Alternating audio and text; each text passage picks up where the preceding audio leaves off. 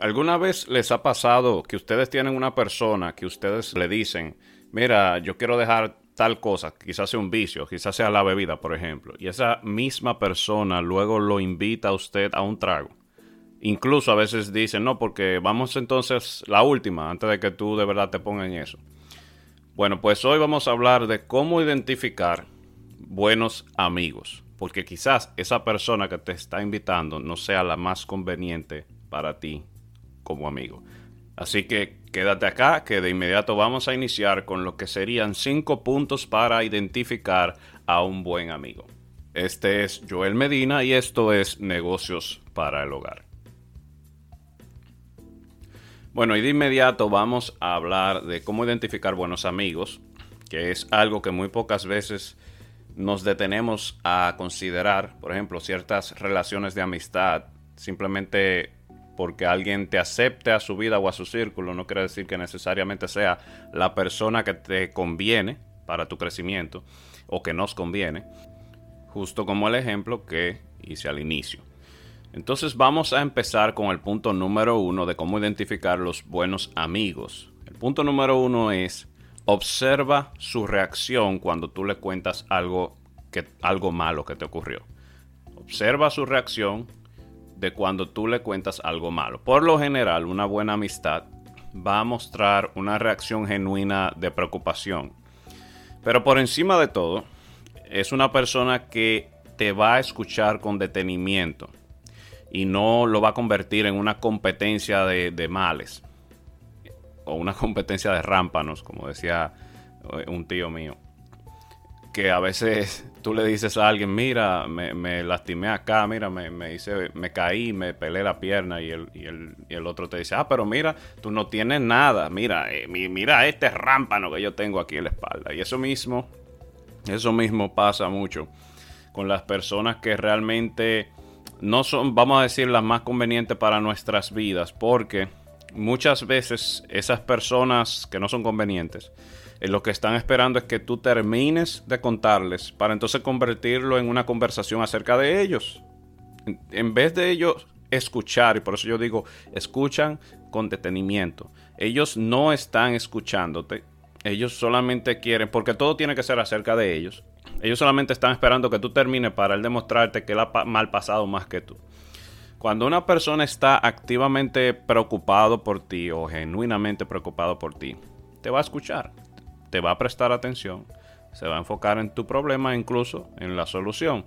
Pero es una persona que tú genuinamente vas a sentir que te está escuchando y que le duele incluso. Tú le vas a sentir que empatiza con el dolor de lo que tú le estás comentando. El punto número 3, el, perdón, el punto número 2 es, mira cómo reacciona cuando le cuentas algo bueno. O sea, lo inverso. No solamente en lo malo, sino cuando tú le cuentas algo bueno, mira cómo reacciona. Incluso yo me atrevo a pregúntese usted mismo, ya que usted no me puede responder ahora mismo activamente, aunque sí pudiera en un comentario. Pero pregúntese usted mismo si usted tiene una persona a la que usted no le gusta compartirle sus éxitos. Yo puedo pensar en una. O sea, personas que usted cuando le pasa algo bueno, usted necesaria, a esas particularmente, puede ser una o varias, usted evita contárselo. Y hágase la pregunta, ¿por qué usted evita contárselos? Y por lo general tiene mucho que ver con que o la persona, por ejemplo, es del tipo que cuando usted le dice algo bueno que a usted le pasó, primero usted siente cierta apatía o desinterés. Otra también puede ser, otra característica es que se siente aludido y que usted está alardeando o incluso se ofenden cuando usted quizás le dijo de algo bueno que le está pasando y otra también es que ellos buscan la manera de como reducir tu éxito, trayendo a colación quizás algo bueno que ellos también hicieron, aunque haya ocurrido hace uno, dos, tres años atrás. Entonces, ese tipo de personas tampoco la queremos en nuestros círculos. Porque obviamente esas personas no están, no están conectadas con, nosotros a, nivel, a un nivel positivo. Por ejemplo, incluso esas mismas personas, si, usted escuchó algo que siempre se cuela, ¿verdad? Algún comentario de que fulano dijo. Si usted escuchó que esa persona a sus espaldas estaba de alguna manera hablando mal del éxito suyo, como yo he escuchado de mí, incluso yo tuve personas que llegaron a decir que, que yo estaba bregando con droga cuando yo empecé a hacer dinero por primera vez, que ya era un poquito más de dinero de lo normal, de, de lo que esa persona en su cabeza tenía que era normal.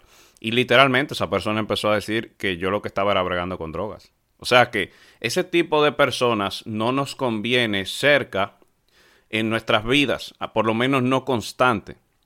Sin embargo, ¿qué andamos buscando? La contraparte que cuando tú le cuentes algo, un éxito tuyo a una persona, que genuinamente tú veas que esa persona se pone contenta. ¿okay? Tú de hecho deberías notar una expresión genuina, como si incluso hubiese sido a ella que le pasó eso. De hecho, yo me pongo así, cuando a mí me cuenta alguien una amistad de algo bueno que le pasó, yo me alegro o sea, yo me pongo en los zapatos de esa persona y a veces no necesariamente incluso me pongo los zapatos porque hay veces que no me, quizás no me identifico con lo que hace la persona, pero sí me identifico con cómo me imagino que él se siente o ella se siente particularmente por lo que yo sé de esa persona. Y esos son, esos son los tipos de personas que nosotros queremos en nuestra vida. O sea, personas que cuando tú le dices algo bueno, genuinamente celebran contigo, ¿ok? Te acompañan en la celebración. el punto número tres es personas que te apoyen en tus metas. O hacerte la pregunta, ¿esta persona me apoya en mis metas? ¿Cómo yo identifico si es un buen amigo? Bueno, eh, tú te das cuenta. Cuando yo hablo de tus metas, yo hablo de cualquier tipo de meta. O sea, incluso puede ser la meta de dejar un mal hábito o de hasta desarrollar un proyecto de negocios que es de hecho parte del, ejemplo que yo utilicé al inicio de este podcast, lo del alcohol. O sea, dejar el alcohol es bueno o puede ser bueno particularmente para ti si te estaba destrozando tu vida y ese comportamiento quizás es, es, quizás ese amigo tuyo también comparte ese mismo vicio o esa misma dificultad, pero ese amigo lo que quiere es porque él está pensando de una manera egoísta, él quiere tratar de arrastrarte para atrás porque ya él se siente que tú lo estás dejando atrás, él se siente confrontado con la decisión tuya de prosperar o de avanzar en tu vida y obviamente ese tipo de personas mediocres no les gusta ni que el otro avance ni, ni sentirse que lo están dejando atrás. Entonces él te quiere arrastrar porque incluso hasta puede llegar a pensar que, que, tú, que tú te sientes mejor que él solamente porque tú estás dejando eso atrás y él no. O sea, hasta eso los, confronta. Nosotros también tenemos que hacer el, la costumbre o quitarnos el tabú de la mente de que debemos aceptar que es bueno el atrevernos a elegir y hasta incluso segregar nuestras amistades eh, o darle una estructura hasta limitar ciertas amistades porque realmente a veces nos sentimos mal, como que, ay, no, eso no es bueno, uno no puede cerrarse a las demás personas. Pero mira, si esa persona está en, un, en una fase de autodestrucción y se está llevando todo por el medio y te está arrastrando y te está tocando un punto débil que a ti también te hace daño, de verdad sí conviene alejarse de esa persona. Y ahora incluso no estamos hablando ya, hablando ya de quizás solamente amigos. Eso se puede cumplir hasta con familiares. Es quien sea, cualquier persona, cualquiera, que te esté arrastrando hacia lo negativo, hacia algo malo, te está atrasando, no te está dejando avanzar, esa persona que no está apoyándote en tus metas, esa persona hay que sacarla, hay que quitarla de nuestras vidas. O sea, esas personas, todas las personas que se me, miren, vagas, apáticas, negativas, quejosas, todas todas lo más posible, retirarlas de nuestros círculos. Pero como yo como ya dije, principalmente esas personas que no te están apoyando a ti a avanzar ya en cualquier tipo de meta que nos hayamos propuesto.